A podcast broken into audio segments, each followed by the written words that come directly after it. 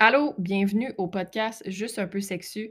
Dans cet épisode, euh, j'ai rencontré Marie. Marie, elle fait du ligotage et puis euh, c'était c'était vraiment une très belle rencontre. Je ne la connaissais pas, puis c'était la première fois qu'on se voyait euh, via visioconférence, mais l'énergie est vraiment là.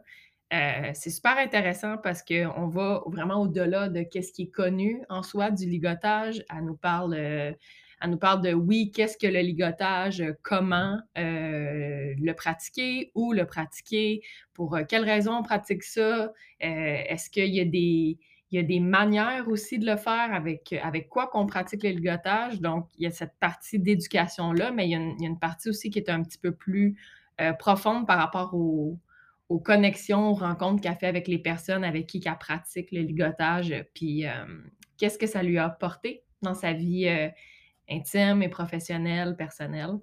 Donc, euh, c'est un super de bel épisode. J'espère que vous allez euh, l'aimer comme j'ai aimé l'enregistrer. Je vous souhaite une bonne écoute, un bon podcast.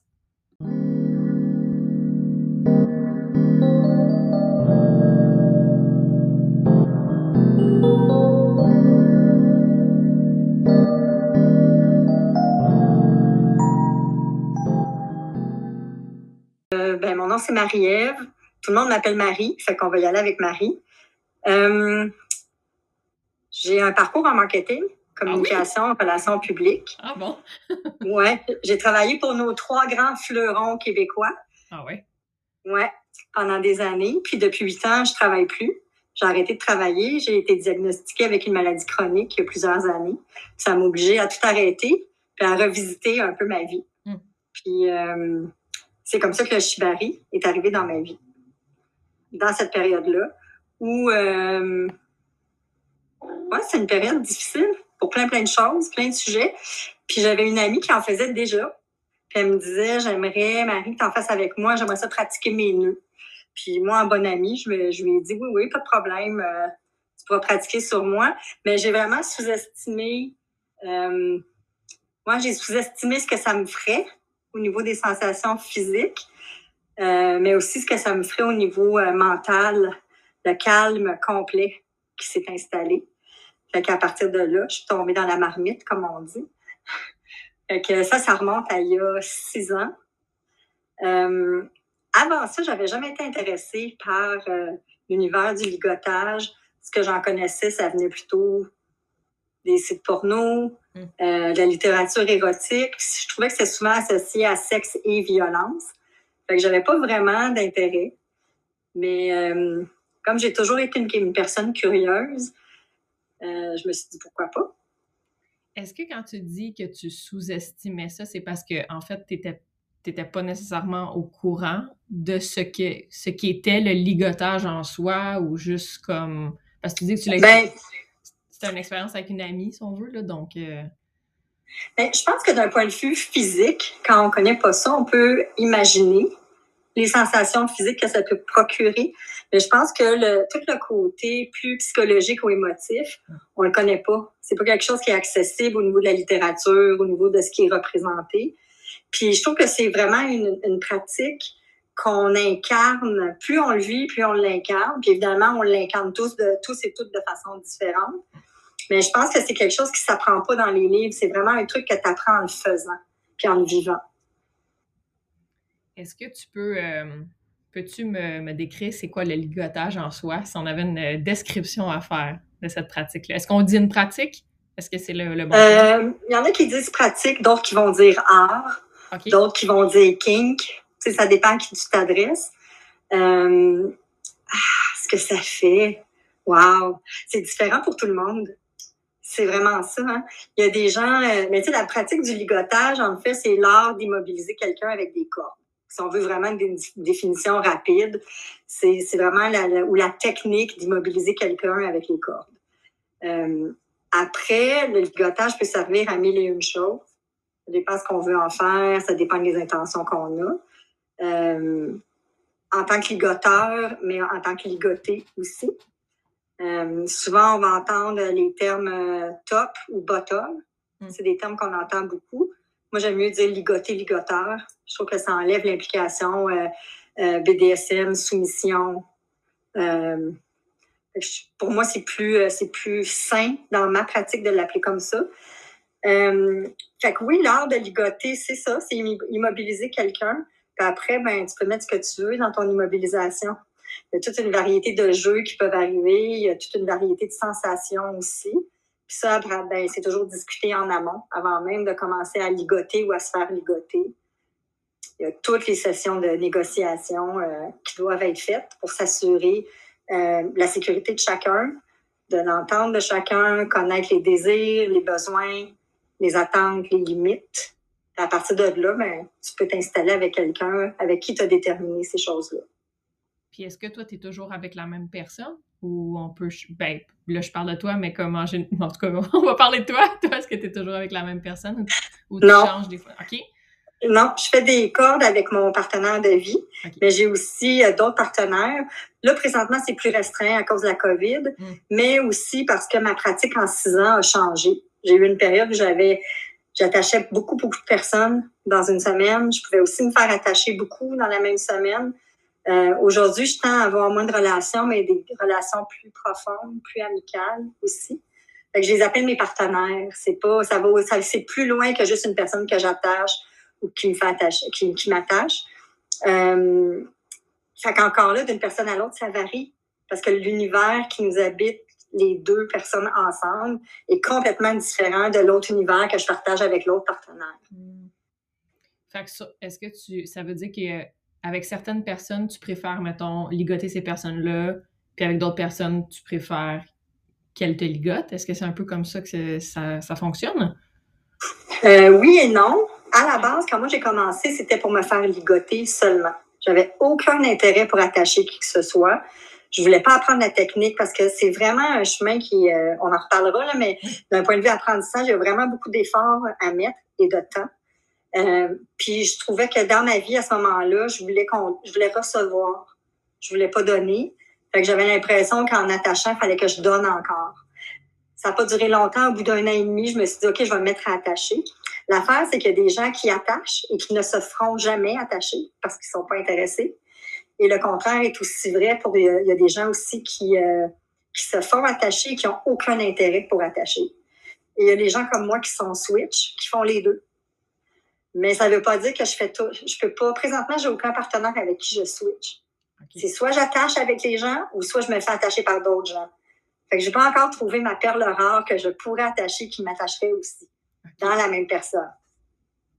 Puis comment est-ce que tu as. On dirait, on dirait je veux aller full loin, là, ça m'intéresse tellement.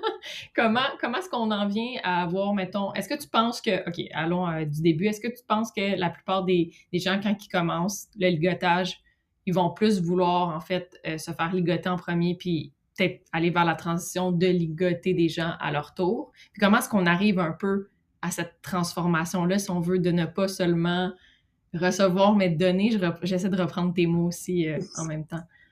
Et encore là, je pense qu'on a nos natures individuelles ou nos intérêts individuels. Mm. Il y a des gens pour qui c'est impensable de se mettre en situation où c'est eux qui vont être attachés. Pourquoi? Ben là, tu toute une panoplie de raisons. Est-ce que ça met en cause leur euh, force, leur euh, vulnérabilité? Est-ce qu'ils sont prêts à lâcher le contrôle ou ils veulent être en contrôle? Est-ce que c'est des gens qui ont des caractères plus sadiques, par exemple? Donc, ils, veulent pouvoir exercer un certain pouvoir sur les gens ou infliger de la douleur, bien sûr, quand c'est attendu et entendu. Fait il y a des gens qui vont quand même être restés très solidement ancrés dans les rôles qu'ils pensent qu'ils sont pour eux et qui changeront jamais, peu importe le temps qui passe, les expériences qu'ils ont. Puis je pense qu'il y a des gens qui sont juste plus curieux que d'autres ou qui ont envie d'essayer différentes choses qui vont à un moment donné essayer l'autre rôle pour voir est-ce que ça leur convient ou pas. je connais des gens, moi, qui se sont fait attacher une fois, deux fois et qui ne se refont, ils vont jamais se refaire attacher. Ils l'ont essayé, ça leur convient pas, ça les allume pas, ça leur parle pas. Et habituellement, quelqu'un qui ne veut pas apprendre à attacher n'attache pas. Il faut vraiment que tu aies un intérêt là, pour te, te lancer parce que c'est du travail. Euh, si je te demande, euh, si je te demande dans, dans, ben, dans quel but qu'on fait du ligotage ou qu'on se fait ligoter, est-ce que tu as une réponse à, me fournir par rapport à ça? ben, écoute, ça, là, tu vas avoir autant de réponses que de personnes. Mais ce qu'on entend beaucoup, tu sais, quand même après six ans dans le milieu, tu sais, ce qu'on entend beaucoup chez les gens qui débutent, c'est pour, euh, pour ceux qui se font ligoter, c'est beaucoup euh, le lâcher prise, euh, donner le contrôle à quelqu'un, faire prendre, se faire prendre en charge. tu vas avoir aussi les connexions érotiques ou mm. sexuelles qui vont être importantes. tu vas trouver aussi les gens qui sont profondément masochistes et qui veulent se faire infliger de la douleur. Euh, fait que, la panoplie de, de, raisons pour laquelle on se fait attacher est assez vaste. Puis ça varie dans le temps, en plus. Euh, et pour les gens qui, euh, qui ligotent, euh, il y a souvent un aspect, les premières, les premières choses qu'on nous dit là, quand nous on enseigne, c'est euh, le, le, volet esthétique de la chose. Mm. Euh, les gens trouvent ça très beau, donc ils veulent reproduire les images, les patterns. Euh, c'est souvent une des premières raisons. Après, on nous dit, j'aimerais bien être euh, connecté. Je veux connecter avec mon ou ma partenaire. Mm. Euh, la prise de contrôle, de contrôle, les échanges de pouvoir sont, sont vraiment au centre aussi du ligotage, là, peu importe celui qui prend ou celui qui cède. mais sincèrement, il y a autant de raisons que de personnes. Est-ce qu'il y, y a un endroit aussi pour pratiquer, dans le fond, le ligotage? Est-ce que est-ce que c'est un, endroit qui est défini? Est-ce qu'on fait ça euh, à la maison, dans un lieu neutre? Il doit y avoir des raisons aussi, même chose pour une panoplie de personnes, je suppose, mais est-ce que dans ta pratique à toi, tu si c'est pas trop indiscret, est-ce que tu le fais chez toi ou à l'extérieur? Les deux. Les deux? Je fais les deux, oui, parce que quand moi j'ai commencé il y a six ans, il n'y avait pas d'espace de ligotage à Montréal. Hum. Le seul moyen de faire des cordes, c'était de les faire en privé. Donc, dans certains cas, on pouvait s'exposer à des rencontres un peu moins sécuritaire parce qu'il n'y avait pas de filet de communauté pour protéger. Euh, et sinon, il fallait aller dans les donjons BDSM qui, eux, n'étaient pas équipés de façon sécuritaire avec les points de suspension, les ancrages qui sont solides. Euh, puis, il n'y avait pas eu beaucoup d'éducation dans la communauté BDSM au niveau du ligotage spécifiquement.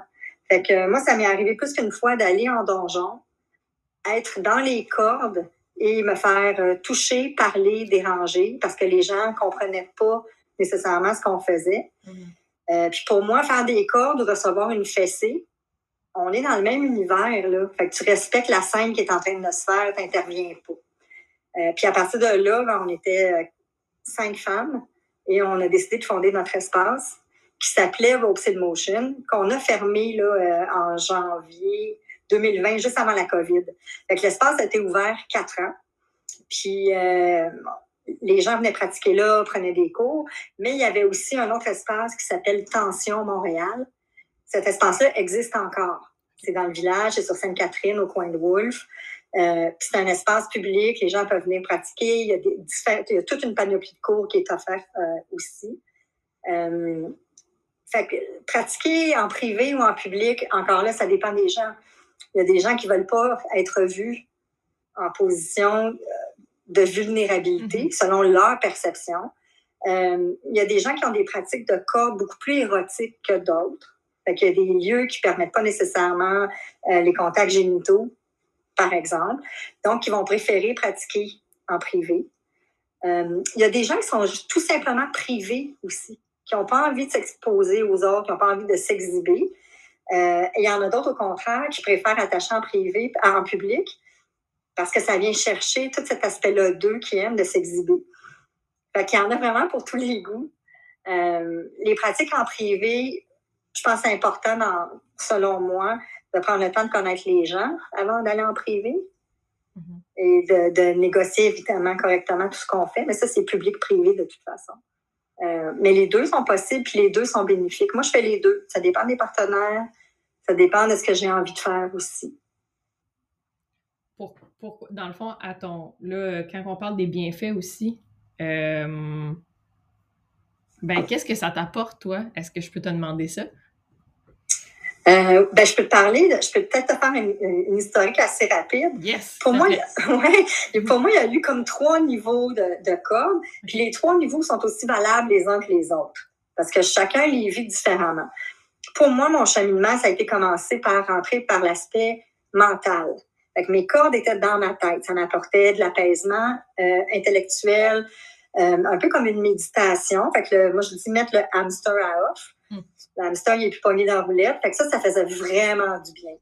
Mais c'est un processus intellectualisé de d'essayer de comprendre qu'est-ce que je vis, qu'est-ce que je sens, tout ça.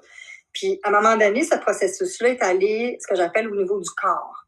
Fait là, le corps, c'est je vais essayer de me pousser, je vais essayer les différentes positions, des suspensions, je vais faire des trucs vraiment difficiles ou acrobatiques parce que je vais sentir mon corps, je vais l'habiter pleinement. Puis, dernièrement, je te dis au moins depuis deux ans, j'appelle ça, c'est comme si mes cordes sont descendues au niveau du cœur, fait les émotions. Fait j'ai besoin, pour présentement, mes partenaires que j'ai, c'est des gens avec qui je connecte d'un point de vue émotif. C'est des gens précieux, c'est des gens que j'aime, c'est des gens pour qui je m'inquiète, mais que ensemble, on est capable d'être vulnérable en matière d'émotions, puis de s'accueillir, puis de se dire toutes les émotions sont bienvenues. On s'aime pareil à la fin. Fait je pense que les bienfaits, encore là, varient dans le temps, varient d'une personne à l'autre. Euh, mais ultimement, c'est une chose que je l'ai déjà dite, puis que je redis encore. Ultimement, je pense que tous les gens qui font des cordes le font principalement dans le but de connecter avec un autre être humain. Ça veut-tu dire aussi que euh, tu entretiens des relations? Comme à l'extérieur de, ta pratique, de ton art avec ces personnes-là? Puis, tu sais, j'ai pas besoin nécessairement de savoir euh, ben, tu peux me le dire si tu veux par rapport aux relations intimes que tu aurais avec ces personnes-là, que ce soit amical, amoureux ou sexuel ou peu importe. Mais est-ce que tu as ça aussi, cette, euh, ce contact-là avec ces personnes-là?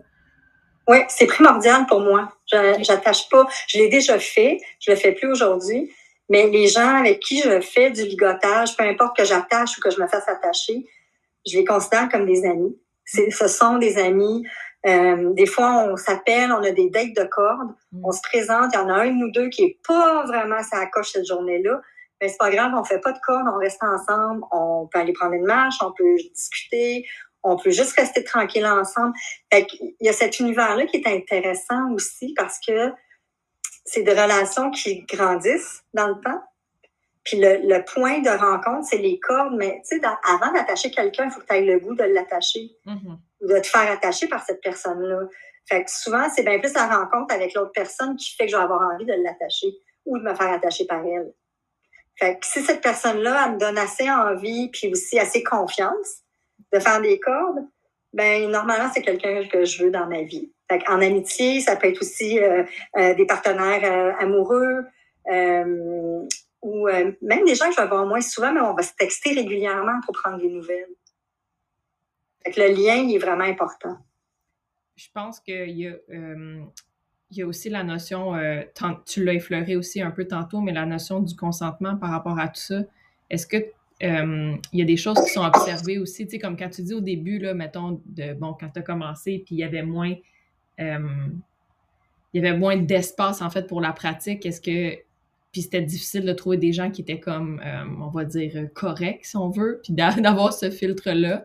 Donc, je pense que oui, le consentement, c'est super important. Mais est-ce qu'il y a des situations encore aujourd'hui, tu penses, qui arrivent par rapport à ça? Parce que c'est quand même des relations de confiance. Encore une fois, que je comprends qu'il faut que tu, que tu développes avec ces personnes-là. Bien, le consentement est au cœur de la pratique de tout ce qu'on fait en matière de BDSM. Hum selon moi, ce qu'on fait en BDSM devrait être transféré dans la vie vanille, dans notre dating régulier, dans comment on interagit avec le monde au travail. Mais bref, ça, c'est un autre sujet. C'est intéressant, par euh, exemple. mais oui, mais le consentement a toujours été au cœur de la pratique BDSM. C'est juste que maintenant, il y a des filets de sécurité en matière de communauté qui sont un petit peu mieux installés. Euh, fait que tu as, as, un réseau, euh, les personnes qui se font ligoter, par exemple, maintenant ont des plateformes où ils peuvent dire ben j'ai telle personne qui m'a approché pour m'attacher, avez-vous des références à me donner? Oui, OK. Mhm. il y a certains réseaux de ce type-là qui se sont développés. Évidemment, ils ne sont pas parfaits. Parce que moi, je peux avoir eu une super bonne expérience avec quelqu'un. Tu me contactes, tu me dis, Marie, tu penses que je devrais attacher avec telle et telle personne? Moi, je peux juste te parler de ce que moi j'ai vécu. C'est pas garant que ton expérience va être positive. Mm. Et peut-être que cette personne-là ne va pas se comporter comme avec toi comme elle s'est comportée avec moi. Fait que ça aussi ses limites, le système de référence. c'est pour ça que, que, moi, je dis, je pense que c'est important que les gens prennent le temps de rencontrer d'autres gens, de voir qui ils sont comme êtres humains, de voir est-ce qu'ils ont des valeurs en commun. Puis c'est quoi les réponses? Quand tu commences à négocier avec quelqu'un en matière de consentement, puis que tu sens qu'il y a une vraie écoute, que la personne se souvient de ce que tu lui as dit, ben, tu sais, tu peux commencer à faire tes petits, j'appelle ça tes building blocks, là, tu sais, tu fais vraiment tes, tes pierres d'assises pour, mm. pour créer la confiance. Euh, tu sais, aujourd'hui, il y a des ateliers sur le consentement, il y a des ateliers sur la négociation. Ça n'existait pas, ça, il y a une couple d'années non plus. Euh, mais oui, il y a toujours des gens, tu sais, qui sont... Euh, il y a, en fait, c'est une petite proportion de gens qui sont mal intentionnés, très petite.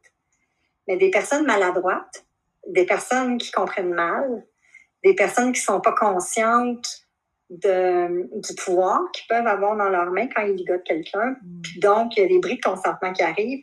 Ça, il y en a. On peut pas dire qu'il n'y en a pas, là, ça serait complètement faux. Puis souvent, quand ça arrive, c'est on s'est mal compris, ou il y a un truc qui n'avait pas été discuté, puis parce qu'il n'a pas été discuté, l'autre personne prend pour acquis qu'elle peut, qu'elle peut faire ce geste-là. Mais fait que ça, cette réalité-là, elle change pas, peu importe le temps. Euh, maintenant, il y a de plus en plus de cercles de responsabilisation.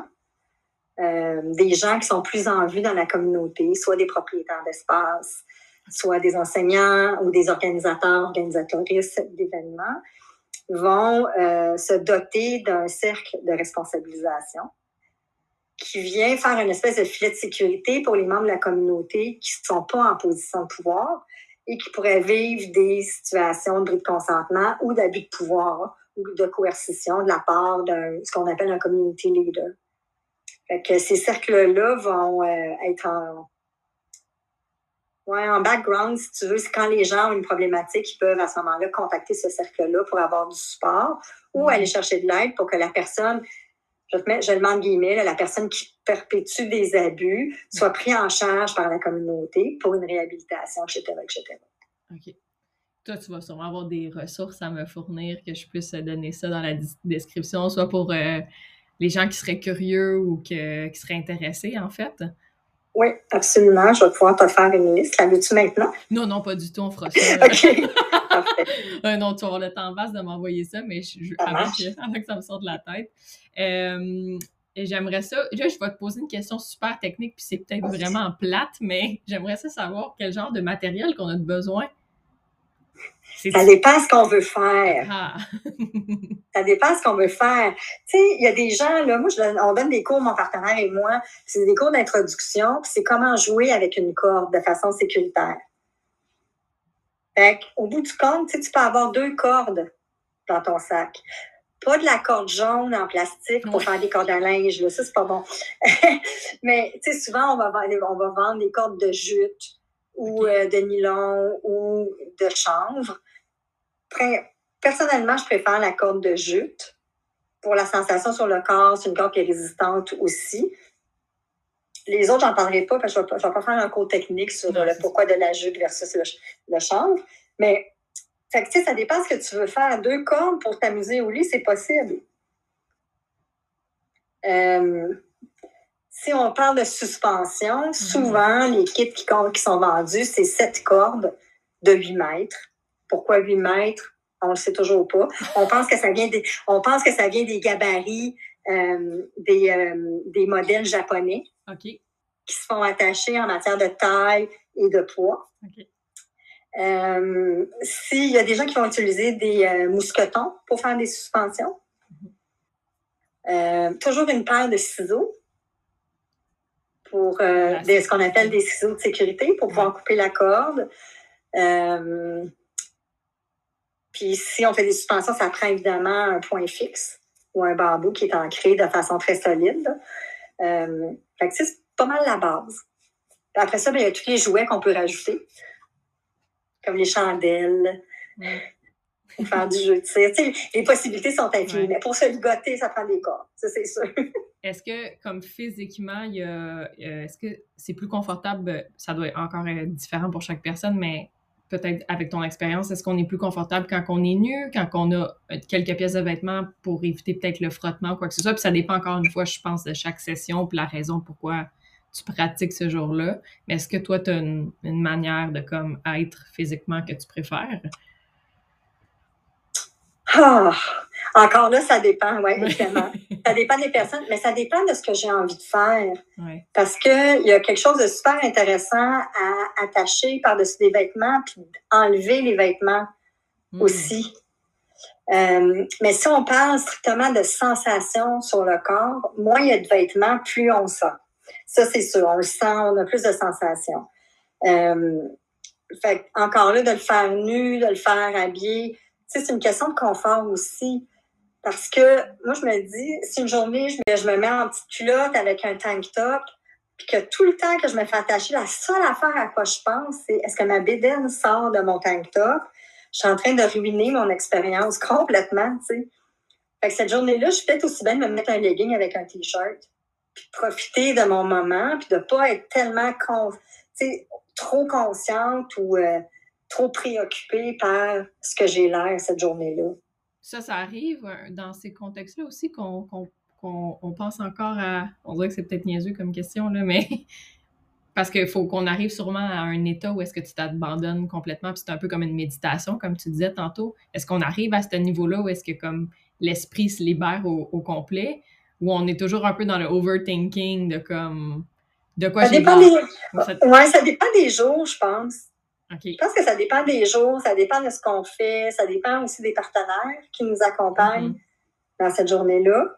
Euh, tu sais, quand tu arrêtes de penser puis que tu fais juste abandonner, là, faire un vrai surrender, c'est vraiment fantastique, mais ça n'arrive pas tout le temps. Tu sais, le, reste de nos, euh, de nos vies est quand même présent. Puis, puis il y a aussi tout le volet de sécurité où est-ce que veut, pas, il y a toujours une partie de ton cerveau qui reste alerte. Mm pour garder ton corps en, santé en un morceau. Parce que c'est une pratique qui est très qui est risquée. Je serais portée à même dire très risquée. Pourquoi ça? Ben, il peut avoir, avec le ligotage, ben, on peut étouffer quelqu'un. On peut euh, tomber quand on est attaché et se blesser. Il y a toute une question au niveau des, euh, des problèmes euh, des nerfs. Les attaches peuvent comprimer des nerfs puis rendre des membres inutilisable. Fait il y a des, euh, en français, comme on dit, il y a des wrist drops, c'est les mains qui, pendent parce que les nerfs ont été compressés sur les bras. C'est des blessures qui peuvent durer quelques heures de façon indéterminée. c'est une pratique qui est risquée. Euh, il y a un exemple que je donne souvent quand on donne le cours puis qu'on explique la sécurité à nos étudiants. pendant un certain temps, j'ai attaché un musicien. Puis quand on a fait notre première négociation, je lui ai dit quels sont les risques que tu es prêt à prendre avec tes mains? Puis il m'a dit, ben moi, Marie, je suis pianiste. Je peux pas perdre mes mains. Je joue dans, je joue dans un orchestre. Mais une fois que je sais ça, ma responsabilité en, tant que personne qui ligote, c'est de dire, ben, je vais faire des attaches qui n'impliqueront pas ses bras hmm. pour réduire au maximum le risque de la perte d'usage. tu sais, il faut être conscient du risque. Fait que, veut pas ton cerveau, il peut se laisser aller. Mais quand tu sens plus ta main ou ta jambe, ou que tu es sur le bord de faire une chute de pression, parce que c'est toutes les choses qui arrivent, ben, ton cerveau reste alerte quand même parce que ça fait partie de, ton instinct de survie. Puis on dira ce qu'on veut, le se faire ligoter, ça va à l'encontre de tout notre instinct de survie. Clairement, là, ça doit être déstabilisant, là, c'est sûr. Oui, ben parce que qu'est-ce qu'on fait habituellement, c'est un fight or flight, hein? Est-ce que tu... Ouais, Trouves-tu trouves que c'est encore euh, déstabilisant aujourd'hui pour toi? Mais, je sais que là, tu parles de l'instinct de survie, que bon, c'est inné, fait je suppose que ça peut l'être encore pour toi à certains moments. Complètement. Oui, oui.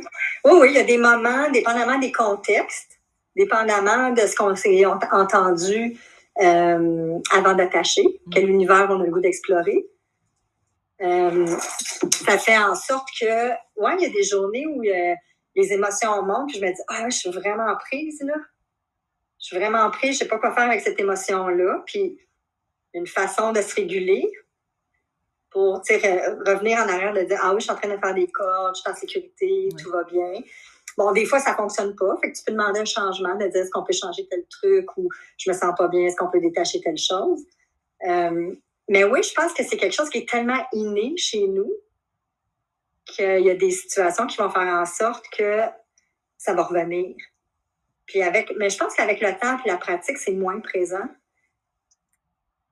Puis comme, euh, comme je suis pas une personne masochiste, moi, je recherche, recherche pas la douleur, je me mets pas dans des situations de est-ce que je vais survivre à ma session de corde? Ouais, okay. ça fait pas, c'est pas mon univers. Mais je connais des gens qui carburent à ça, là. Fait eux, je sais pas, je connais pas leur intérieur. Tu leur paysage intérieur, c'est pas le mien. Fait que je pourrais pas parler pour eux, mais je pense que c'est présent quand même longtemps. Si on fait un, lien avec euh, la sexualité, si on démystifie ça un peu, parce que je sais qu'on en a parlé tantôt, qu'on peut, euh, peut pratiquer le ligotage euh, au, au, sein de sa sexualité, mais c'est pas que ça. Puis je pense que comme quand on pense à ce genre de pratique-là, on pense automatiquement à la sexualité. Donc, je sais pas si, dans ton cas, si tu veux, si tu es à l'aise qu'on en parle via ta sexualité, est-ce que ça a changé quelque chose? Est-ce que toi, tu l'intègres à ta sexualité? Ben, la sexualité, en fait, c'est qu'il y a beaucoup de gens qui pensent que le ligotage, c'est ça. Mm. Puis que c'est un préliminaire au sexe. Alors que la réalité, la plupart des gens que je connais font des cordes complètement dénudées de sexe. Il n'y a pas de sexe. Fait encore là, je pense qu'il y a des. Puis j'en connais d'autres que pour eux, les cordes, c'est des préliminaires pour le sexe. Puis ils vont même avoir du sexe pendant les cordes ça, ça varie vraiment beaucoup, vraiment, vraiment beaucoup. Puis encore là, définissons ce que c'est sexe. Ça, ça dépend encore là de chaque personne. Mm-hmm. Euh, moi, j'ai des partenaires avec qui j'ai des relations sexuelles pendant les cordes et après. Et il y en a d'autres que c'est un univers que je toucherai jamais avec eux et elles parce que on n'a pas cette connexion-là ensemble. On n'a pas cet intérêt-là ensemble. Euh, moi, je trouve ça intéressant de pouvoir naviguer un peu dans tous mes désirs, dans mes besoins. Puis les cordes, les comme je disais tantôt, c'est un prétexte pour connecter avec quelqu'un. C'est l'extension de, ton corps ou de ta main ou de ton esprit que tu fais avec l'autre au bout du compte. Fait que le sexe, c'est un peu la même résultat. C'est pas une résultante, mais c'est un peu un, un chemin euh, similaire. Ça connecte avec quelqu'un ou ça connecte pas. Euh, mais ce qui est bien aussi, c'est que c'est pas parce que tu as déjà eu des rapports sexuels à l'intérieur d'une session de corde avec quelqu'un que automatiquement, c'est toujours ça. Parce que ça aussi, ça se négocie. De dire, je sais que la dernière fois, X, Y, Z, aujourd'hui, ça ne me tente pas. Ben, on va pas là. Euh, mais oui, il y a une grande, grande conception. Il y a vraiment beaucoup de préjugés par rapport au fait que, ben oui, une fois qu'on est attaché, là, on fait des orgies, c'est sûr, c'est clair. Mais la réalité, c'est non. Ah, la réalité, c'est qu'il y a plein de gens qui font pas ça pour avoir des stimulations de cet ordre-là mais tu as une grande portion qui sont dans l'érotisme. Ça, oui. L'érotisme qui ne va pas impliquer de génitalité, qui ne va pas impliquer de rapport sexuel hétéronormatif. On va le nommer mm-hmm. comme ça pour l'histoire que les gens comprennent un peu mieux ce que je veux dire. Mais de, sentir le, je pense que le désir, c'est un truc qui est vraiment présent au niveau du ligotage. C'est au cœur de la pratique du ligotage japonais, le shibari. Euh, puis l'érotisme est vécu de façon très différente d'une personne à l'autre. Quand tu tombes dans cette talle-là, il, y, a tout un, élément de comment on gère le désir. Puis ce que moi j'ai appris dans mes dernières années, puis ça c'est vraiment personnel, c'est que j'ai le droit de ressentir du désir dans les cordes. Ça signifie pas que, un, j'ai besoin de poser une action sur ce désir-là, ça ne veut pas dire que c'est la personne qui m'attache qui génère le désir. C'est peut-être juste le désir qui monte en moi, puis ça n'a rien à voir avec la personne qui m'attache ou que j'attache. Fait que ça, pour moi, en tant que femme, ça a été une super belle découverte de dire le désir peut exister sans que j'ai besoin de prendre action sur ce désir-là. Je peux juste le garder comme une super belle énergie qui me nourrit moi. C'est intéressant ce que tu viens de dire. Est-ce que, est que tu penses que le ligotage, c'est un acte féministe? Est-ce que c'est une trop grosse question? est-ce que c'est un acte féministe? Ben, est-ce que tu l'habites de cette manière-là, peut-être? Je sais pas. Parce que, à ce que tu me décris, on dirait que je on s'en allait vers ça. J'ai l'impression que si tu retrouves ton.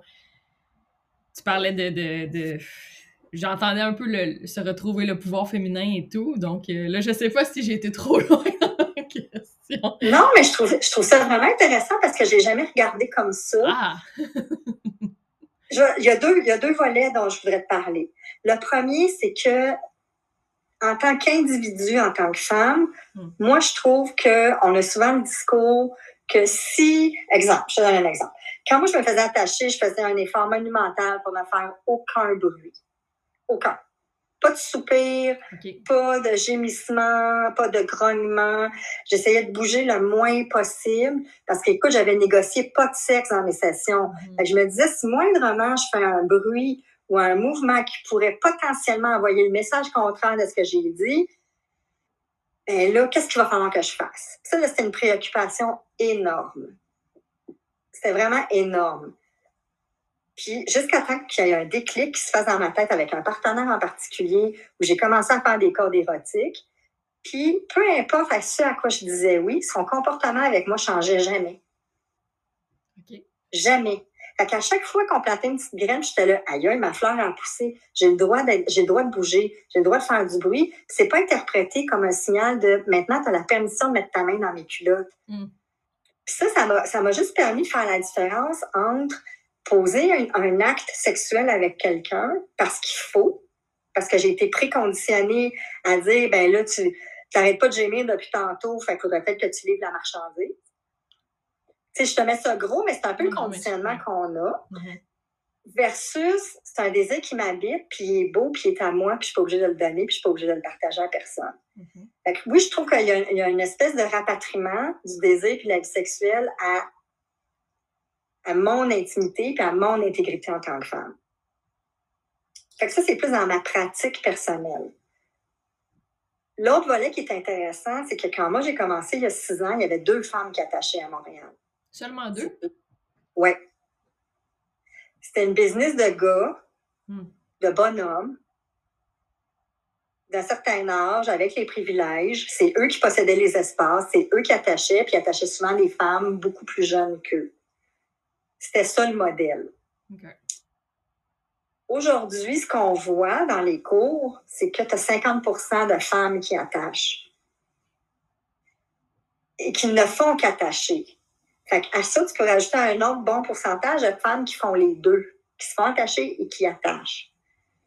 tranquillement, on voit de plus en plus d'hommes qui se font attacher aussi.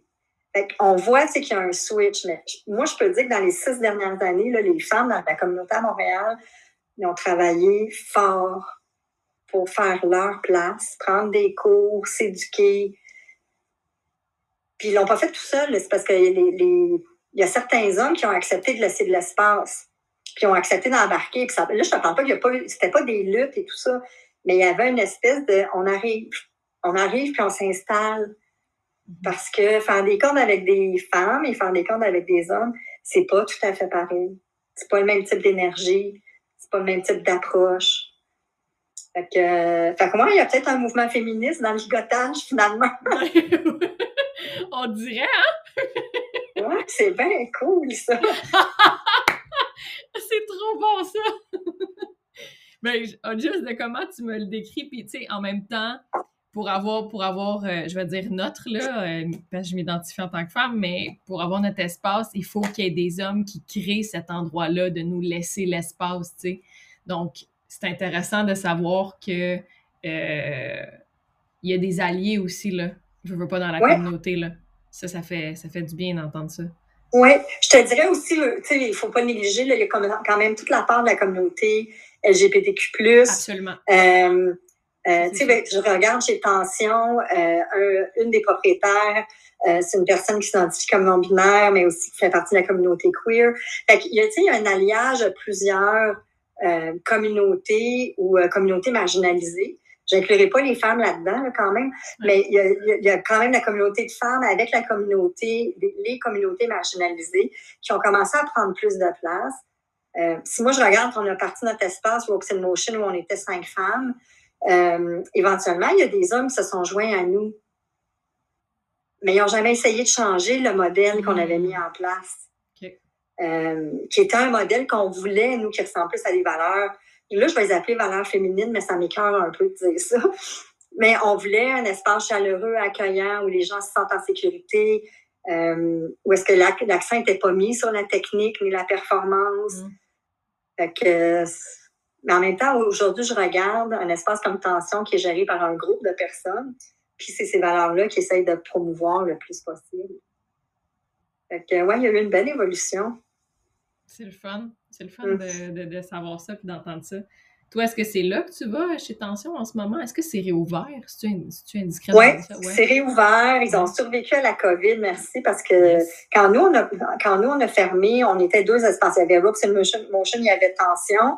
Euh, on ne ferait pas tout à fait les mêmes services, fait que la clientèle se promenait. Là, toutes les activités se font chez Tension. Euh, ils ont commencé à accueillir des d'autres enseignants. Fait qu'ils ont leur propre curriculum qu'ils enseignent, mais ils ont des enseignants. Moi, j'enseigne avec mon partenaire Néo. Il y a un autre couple qui enseigne là-bas. Fait que ça donne un accès à l'éducation variée. Pas les mêmes professeurs, pas les mêmes techniques, pas les mêmes philosophies ou les mêmes approches.